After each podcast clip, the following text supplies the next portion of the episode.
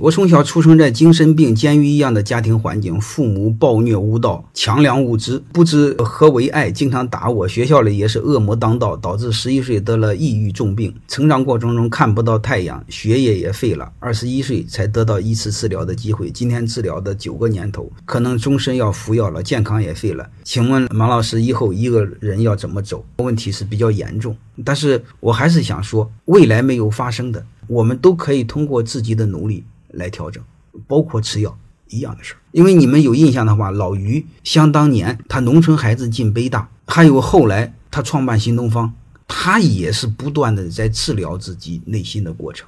他夜里睡不着，他吃了好几年的安眠药，吃的自己就记忆力极度减退，吃的精神就恍惚了，然后慢慢慢慢的就自己就靠个人意志来调理，就调理过来了。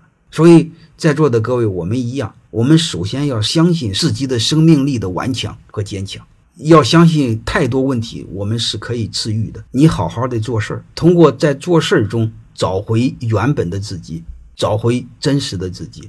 我们内心所有的扭曲，我们内心所有的阴影，最终是靠成长，最终是靠成就来治愈的。你哪怕是做很普通的事儿，你哪怕是做个拉面师傅，做个木工，做个电工，做个糕点师，都可以做得很优秀，都可以赢得尊重。这是我想说的，就是成长可以治愈一切，成就可以治愈一切。